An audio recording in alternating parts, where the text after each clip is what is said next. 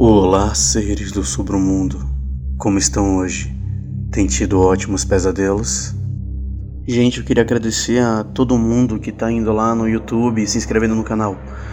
Por favor, continuem fazendo isso. A ideia é que a gente cresça o canal o mais rápido possível e em dimensões que a gente não acreditaria até onde ele ia chegar. Fazendo isso, é lógico que mais pessoas conhecem e me dão mais feedback, e assim eu posso melhorar ainda mais. E é isso. Então, muito obrigado, continue se inscrevendo e assim, divulguem para quem vocês puderem, tá certo? Então vamos para nossa história. Eu sou o Bruno Lima e esse é o Sobre o Mundo Terror.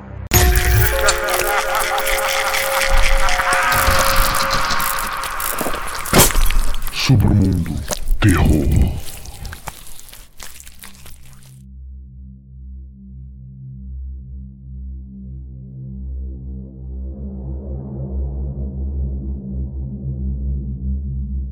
O intervalo geral para estações de rádio FM geralmente fica na faixa de 79 kHz a 108 kHz.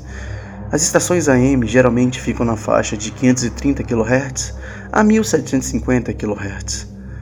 Dentro dessas frequências, vive 99% do rádio audível. Nesses parâmetros, você encontrará programas de rádio, rock, rap, country, etc.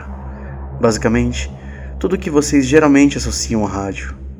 Fora dessas áreas, havia estações militares usadas durante as guerras e algumas estações desonestas que foram fechadas ou descontinuadas. Essas áreas são conhecidas como frequências escuras ou rádio escuro.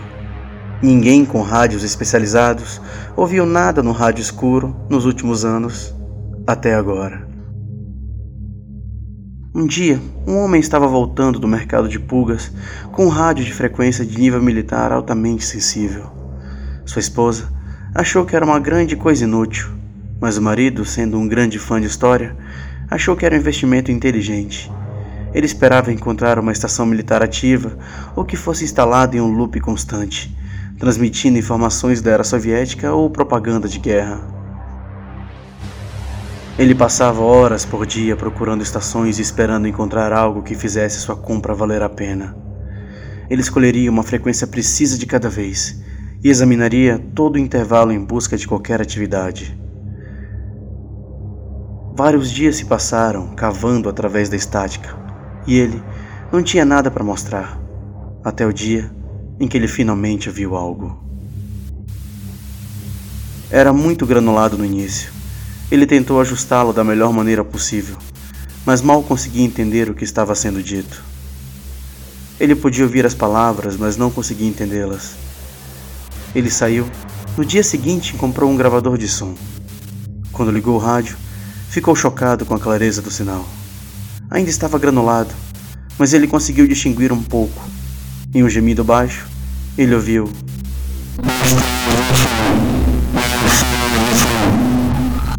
Temos. temos o quê?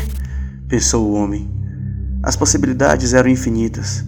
O homem percebeu que as palavras continuavam se repetindo em um loop. Ele havia encontrado exatamente o que estava procurando: uma velha estação de loop abandonada. Ele ligou o gravador e tentou gravar o som o melhor que pôde. No dia seguinte, ele iria levá-lo a um estúdio para ver se conseguiam descobrir o que exatamente estava sendo dito. O homem mal dormiu naquela noite. Ele estava empolgado por fazer tal descoberta histórica e pelo efeito de mudança mundial que ela poderia ter. Ele imaginou que seria melhor não contar a sua esposa sobre a descoberta até que ele soubesse com certeza o que era.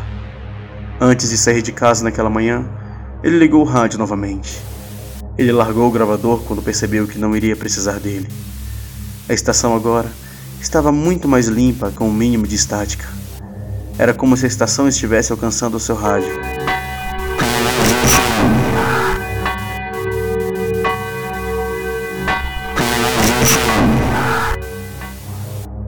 Seguindo pelo som de dois sinos, um agudo e outro grave. O homem ficou maravilhado, ouvindo o loop repetidamente. Ele ouvia os dois sinos entre cada frase repetida. 21 isso é um código para alguma coisa? Eles têm 21 objetos de algum tipo? Ele ficou pensando. Ele passou o dia fazendo pesquisas, mas acabou sem nada. Nenhuma menção à frase Temos 21 teve qualquer significado na história. Ele ficou um dia esperando que o sinal melhorasse, caso houvesse algo que ele ainda não pudesse ouvir. Quando ligou o rádio no dia seguinte,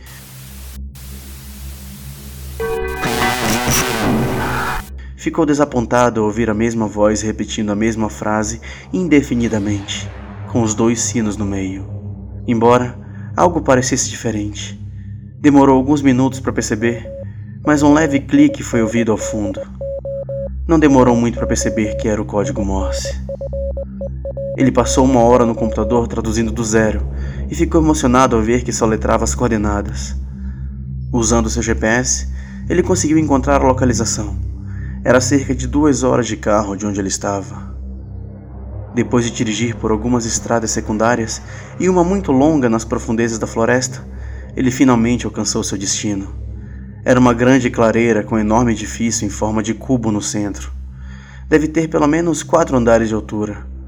Todos os quatro lados eram cinza, sem nenhuma marca do lado de fora, quanto ao uso do prédio. Ele caminhou em torno de todo o perímetro do edifício e encontrou a única porta disponível. A porta estava surpreendentemente destrancada. Ele entrou no prédio e vi uma sala gigante, vazia, mal iluminada por janelas empoeiradas no telhado, com uma única mesa de madeira e uma cadeira no meio. O lugar parecia um hangar de avião gigante por dentro. Ele se aproximou da mesa e viu um pequeno abajur iluminando o equipamento de transmissão de rádio completo com um transmissor e um microfone. Estava emitindo um ruído profundo e sinistro. Isso não faz sentido. Não há ninguém aqui. De onde vem esse som? Ele ouviu o gemido e percebeu que estava mudando o som. O volume e a duração não demorou muito para perceber que estava realmente dizendo Temos 21 extremamente devagar. Ele ouviu por vários minutos até que a voz gemendo parou, depois de completar a frase. Nada disso fazia sentido para ele. Quem estava dizendo isso? Não há ninguém aqui. Por que parece tão lento? Por que agora está silencioso e não se repete? E onde está o.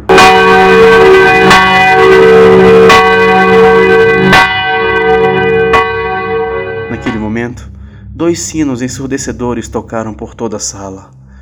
Eles não soavam mais como pequenos sinos, pareciam mais com enormes sinos de igreja sendo tocados com uma marreta e apenas alguns centímetros de sua cabeça. Ele cobriu as orelhas e caiu no chão. Quando o som finalmente parou, ele descobriu os ouvidos. Ele olhou ao redor do prédio novamente. Ele percebeu que estava significativamente mais escuro do que antes. As janelas do telhado não existiam mais. Não havia porta nem sinal de existência. A lâmpada da mesa ainda estava acesa e todo o equipamento de transmissão ainda estava lá. Ele agora estava cercado por silêncio e escuridão. A curiosidade acabou conquistando sua esposa mais tarde naquele dia. Ela ligou o rádio do marido, claro como o dia, como se ele estivesse ali na sala com ela. Ele ouviu sua voz. Temos 22. Ele ficou em silêncio por um breve momento. Então, estática.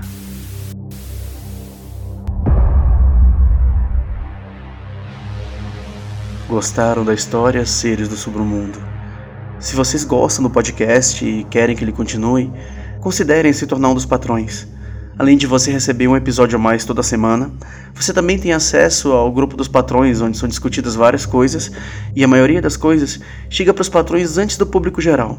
Então, se você quer ficar sabendo de algumas novidades e alguns mimos, vale a pena conhecer. Muito obrigado por tudo. Boa noite e bons pesadelos.